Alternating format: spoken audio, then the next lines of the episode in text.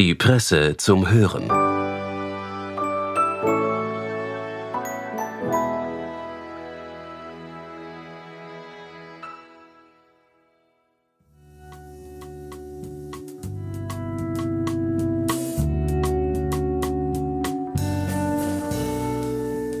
Hallo und herzlich willkommen bei der Presse zum Hören. Heute nimmt uns Autor Konstantin Arnold auf eine Reise nach Algerien mit. Keiner konnte zunächst so recht verstehen, warum er dorthin wollte. Arnold ging trotzdem auf literarische Spurensuche und wie Sie gleich hören werden, hat er Antworten auf seine Fragen gefunden und seine Erfahrungen in Worte gefasst, die uns mitreisen lassen. Viel Vergnügen. In Algerien wohnen im Frühling die Götter, schreibt Albert Camus 1936. Er schreibt von der Sonne am Abend und vom Wind, den Dörfern und Geschichten, die man sich erzählt, den Menschen Algiers.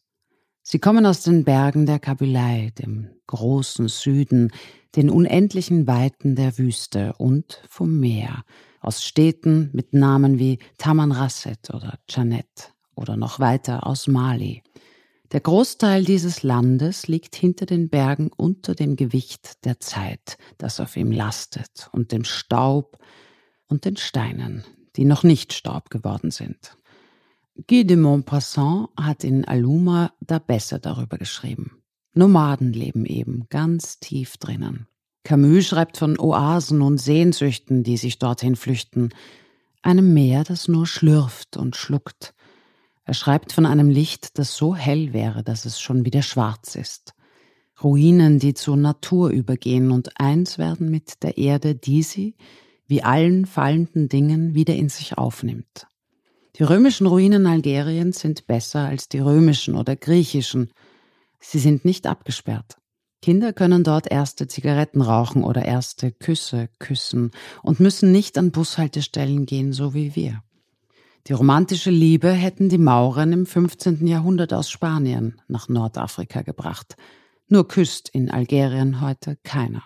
Es gibt auch keine Wüsten mehr, keine Inseln, nur das Bedürfnis danach ist noch spürbar. Es gibt auch kein Algerien mehr, so wie Camus es kannte. Ich wusste nichts über dieses Land und niemand, den ich kenne, war je da. Und dieses Nichts und niemand war es, was mich anzog. Menschen gehen dafür in die Wüste. Auf der algerischen Botschaft konnte man auch nicht glauben, dass ich dahin will. Algier, was wollen Sie da? Die Menschen werden misstrauisch und ich auch. Man will nicht, dass jemand kommt, geschweige denn, dass irgendwer geht. Aber es ist Zauber, in arabischen Ländern zu sein, sagte ich, gerade im Herbst. Laubbäume ohne Laub, Moscheen, ein Muezzin, der mit seiner Stimme den klaren Tag durchtrennt. Ich bekam mein Visum. Puh. Arabien ist immer aufregend, gerade wenn es Afrika ist. Und man allein und die Polizei schon mit im Flugzeug, weil die Algerier Gründe haben, sich zu rächen. An Griechen, Karthagern, Römern, Vandalen, Arabern, Berbern, spanischen Mauren, Osmanen, lebt aber keiner mehr. Nur die 160 Jahre französische Kolonialherrschaft sind noch nicht verjährt. Besser Macron kommt, bringt Segen, macht Eingeständnisse, öffnet ein paar Archive, braucht Gas aus der Wüste, 1500 Kilometer weit entfernt. Paris lege näher. Alicante ist 350 Kilometer entfernt. Was das Meer für einen Unterschied machen kann. Mare Nostrum, menschenleeres Blau. Nach wie vor das Schicksalsmeer. Die Sanftheit Algeriens wäre beinahe italienisch, schreibt Camus. Ich war gerade in Rom und das Einzige, was diese Länder verbindet, ist Marcello Mastroianni, der die Hauptrolle in Der Fremde spielt. Italien strömt über vor Erinnerungen und Museen, scharfen kulturellen Spuren. In Alce sind die Museen zu oder stehen leer. Konstantin ist vielleicht einen entfernten Vergleich mit Toledo wert. Ohne Tradition wäre Spanien ja nur eine Steinwüste mit Bäumen, aber nicht zu schönen Steinen. Die Langeweile Toledos ist feiner, aber weil das Meer dort so weit ist, fehlt dem Menschen irgendetwas. Dafür gibt es Klöster und Kulturen, Bauwerke, Landschaften, in die sich der Mensch retten kann. In Algerien amputiert man der Welt gerade das, was ihre Dauer bewirkt und einen Anblick ausmacht und das Herz füllt. Die Überlieferung. Man will sich nicht erinnern, keine Vergangenheit mehr, nur das Meer und die Wüste, die eine letzte Würde verleiht. Es gibt keine Lehren mehr, nur Märtyrer, die dieses Land zusammenhalten und ein Gefühl von Freiheit durch Feindbilder schaffen. Einen Käfig, in dem man fliegen kann. Denkmal drauf, fertig. Zur Einweihung werden Blumen gestreut, man feiert die Heimkehr verlorener Kinder.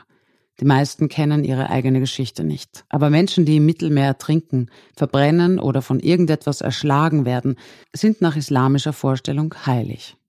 Die Liebe zu einer Stadt ist oft eine heimliche, wie Begegnung mit denen, aus denen sie spricht. Das können Taxifahrten sein oder Nächte mit Frauen, die es nicht gibt, nur Zeit, in der man sie vermisst. Algier kommt nicht aus sich heraus, dekultiert nichts. Aber zählt man die Reize einer Geliebten so auf?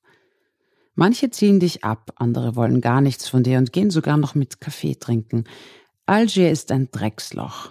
Das kann man leider nicht anders sagen. Es präsentiert sich dem Eroberer am Hang. Grauweiße Häuser den Hügel hoch, wie eine alte Hochzeitstorte für vier Millionen Menschen, mit Körpern und Gefühlen ausgestattet, vielleicht mehr. Wie in allen Hafenstädten weiß das keiner. Es ist auch egal. Eine dicht bevölkerte Einsamkeit, die das Glück hat, am Meer groß zu werden, die Berge im Rücken, den Horizont im Blick, der Himmel klar von der Erde getrennt. Wie eine im Übermaß schenkende Natur den Menschen verarmen kann, schreibt Camus am Meer, wo das Leben doch leicht ist, so leicht, dass der Mensch verkommt. Diese Kasper bekommt man selbst mit Photoshop nicht mehr so weiß wie auf Gemälden aus dem 19. Jahrhundert. Mehr hat sich sonst nicht verändert. Die negative Steigerungsform von Gässchen wird immer noch von Eseln gereinigt. Manche Lampen brennen mit Öl. Es gibt Löcher anstatt Klos. Wie Mittelalter mit Wi-Fi. Ruine auf Ruine und dann ein Haus mit fünf Menschen im Zimmer, einem Ehepaar im Bett, den Kindern darunter, der Schwiegermutter schräg gegenüber und ein Loch im Boden für fünf mal zehn Zimmer. Kein Wunder, dass alles auf den Markt strömt oder runter ans Meer. Menschen müssen mit ihrem Leben ja irgendwo hin. Die Algerier laufen vor ihnen her wie ausgeschnittene Silhouetten auf falschem Hintergrund. Es sind gewöhnliche Menschen in einer außergewöhnlichen Situation. Sie haben selbst nichts auf die Spitze getrieben, weder das Heilige noch die Vernunft, weil sie nie etwas verlangten oder verleugneten, weder das Heilige noch die Vernunft. Sie haben alles einbezogen, den Schatten und das Licht, aber die Mittelmeermenschen sind misstrauisch geworden. Wie viel Schulterklopfen mussten sie einstecken, dass sie verriet? Wie viele Freunde, nur Verräter? Die Menschenmörder leben heute noch unter ihnen. Sie sind nette Nachbarn, Verkäufer, die Kindern Kaugummis geben, Leute, die man eben grüßt, seit den Befreiungskriegen, islamischem Terror, einem schwarzen Jahrzehnt, den paar Jahren durchatmen, die letzten drei dann geschlossen. Algerien ist ein geschlagenes Land mit geschlagenen Menschen. Es hat eine Tragik, die so ganz anders ist als die Tragik des Irans oder Amerikas oder die Tragik, die man meint, wenn zu viel vergeht, das man liebt. Trauer ihrer Tragik ist ohne Melancholie. Nach so viel Heftigkeit und Härte geht nichts mehr in sie hinein. Sie müssen es weitergeben. Es ist eine bittere Weisheit, wie die der Größe und des Genießens, die Höhe der Dörfer, die Farben des Lichts, alles andere kommt ihnen nichtssagend vor. Es ist die einfache Weisheit der Sonne, unter der man sitzt, die auch die einfache des Todes sein wird. In der Sonne sitzen, leben, darauf warten, ist dann schon genug. Inshallah. Kultivierte Faulheit. Nichts hat Bedeutung und nur das ist vollkommen.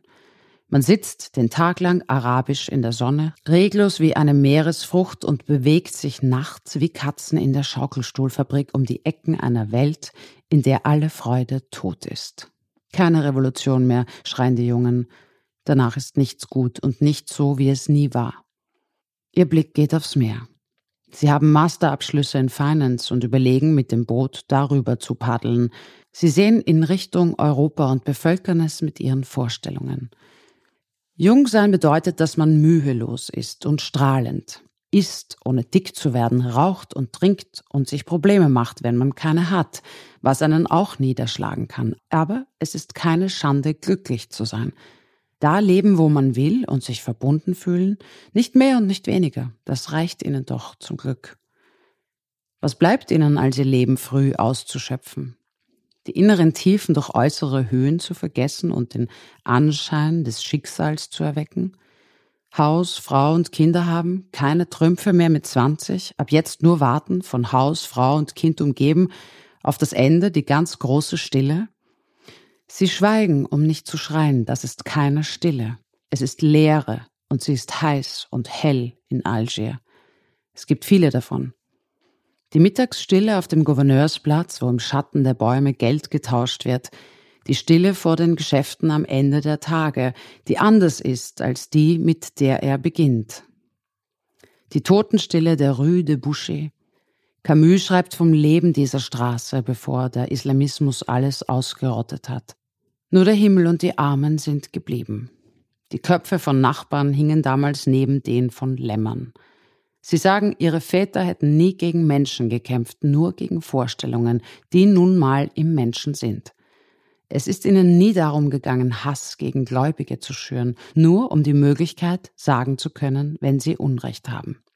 Es wäre kein guter Grund, jemanden zu hassen, wenn er falsch liegt. Jeder Mensch hegt Überzeugungen, die falsch sind, auch ihre Väter. Tugend, ja, ja, man beschützt seine Frau auf der Straße, fällt nicht mit Zweien über einen her, stirbt für die Ehre, also dafür, was andere von einem oder der Schwester halten und prügelt daheim so lange auf sie ein, bis sie stirbt. Camus schwärmt von Frauen und arabischen Friedhöfen, einem ewigen Vorbeigehen auf den Boulevards, frischen Mädchen und sonnenbraunen Leibern. Schaut euch die Handgelenke an, schreibt er. Brüste wiegend unter leichter orientalischer Seide – man dürfte die Mädchen ohne falsche Scham bewundern, sie wären dafür gekommen, tragen ihre außergewöhnliche Vermischung zur Schau, ihre Schönheit. Zu Camus Zeiten gab es, wenn die extreme Hitze die Angst vor dem Meer besiegte, sogar Schwimmen am Strand. 2000 Jahre lang hatten Menschen versucht, der griechischen Freizügigkeit Einhalt zu gebieten und das Fleisch unter Kleidern zu verstecken, den Weintrinker auszupeitschen, die Ehebrecherin zu steinigen. Jetzt schwammen algerische Frauen im Mittelmeer, sprangen im Bikini in den Persischen Golf. Heute wird man im Iran, dem Land der Arier, ins Gefängnis gesteckt, wenn man mit einer Frau im Auto plaudert, die keine Verwandte ist und für Gedanken mit dem Tode bestraft. So schlimm ist es hier nicht. Man bekommt die Füße ausgepeitscht und mit Essig übergossen. Frauen huschen vorbei wie Schattenwesen, eingepackt, blass und blutarm, wie wenn man sich nur von Tee ernährt. Sie lassen sich selten bei einem Blick ertappen. Wahnsinn, was Augen dann sagen. Es sind die schläfrigen Augen großer Tiere, die aus einem brennenden Wald gucken und irgendwo eine Bedrohung spüren. Camus schreibt nichts davon. Er ist in erster Linie ein französischer Schriftsteller. So wie sie dann ein französischer Nationalspieler ist, nur kennt den in Algerien heute noch wer. Geboren in Dréan, aufgewachsen in Algier unter Pinois, Algerier-Franzosen, Italienern, Spaniern, Juden, Elsässern und Griechen, die mit dem Versprechen von Reichtum und Glück im 19. Jahrhundert als Kolonisten ins Land kamen, um Felder zu bestellen und Frankreich in Algerien zu verteidigen. Camus schreibt von schönen maurischen Cafés zur Mittagszeit, nur ich finde keins. Vielleicht einen Rest davon in Tontonville, Babelquette, Camus schreibt vom Zigarettenrauch in den Cafés. Aber nur das Rauchen ist geblieben. Es ist überall und überall erlaubt, auch ohne Kaffee. Der Algerier würde joggen gehen mit Kippe im Mund, wenn er joggen würde. Camus schreibt von Zwischentönen, Abendröte, und es gibt kein Dämmern. Der Tag wird direkt Nacht. Dafür müsste es junge Freude geben, einen Alten vor einem Glas Tee, der das Gefühl für Zeit vergisst und Erinnerungen hat an Sommerabende ohne Trinken, große afrikanische Nächte, Erregung, die nie ihre Befriedigung fand. Die wenigen Bars verhalten sich reumütig, wie sonst nur am nächsten Tag. Ihre Genüsse kennen kein Heilmittel und ihre Freuden kein Erbarmen. Manche haben aufs Fleisch gesetzt und wussten, dass sie verlieren. Abflug. Regen fällt wie Tränen über die Stadt. Camus, das soll dann Licht sein? Hast du nie Lissabon gesehen oder Teheran? Das einzige Licht, das man sieht, ist das der jungen Leute, denen das Scheinen genommen wird. Und das nachts. Und das ist eine Illusion des Tages. Vom Flugzeug aus sieht man den Wein und ein Fußballstadion am Meer, die Küste mit der Straße, die ganz nah am Strand entlang führt und die Berghänge des Tellatlas und dann Afrika. Das Land wird schöner, die Menschen weniger. Für jemanden, der die Zerrissenheit von Ja und Nein kennt, schön und scheiße, den Ruf der Liebe, ihren schweren Schritt. Für jemanden, der in allem Guten etwas Schlechtes und allem Schlechten etwas Gutes sehen kann und gerade das bezweifelt, was er am meisten glaubt, für jenen endlich, so Camus, der die Scheiterhaufen am Meer liebt, brennt hier ein Feuer, das ihn erwartet. Allen anderen empfiehlt er, kommt nicht, denn ich sehe, was ihr erwartet und nicht finden werdet. Ich sehe das auch.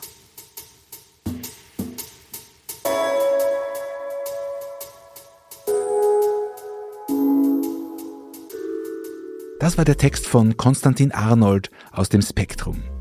Für Ton und Schnitt war das Team von Audiofundel zuständig. Wir bedanken uns fürs Zuhören. Bis bald bei der Presse zum Hören.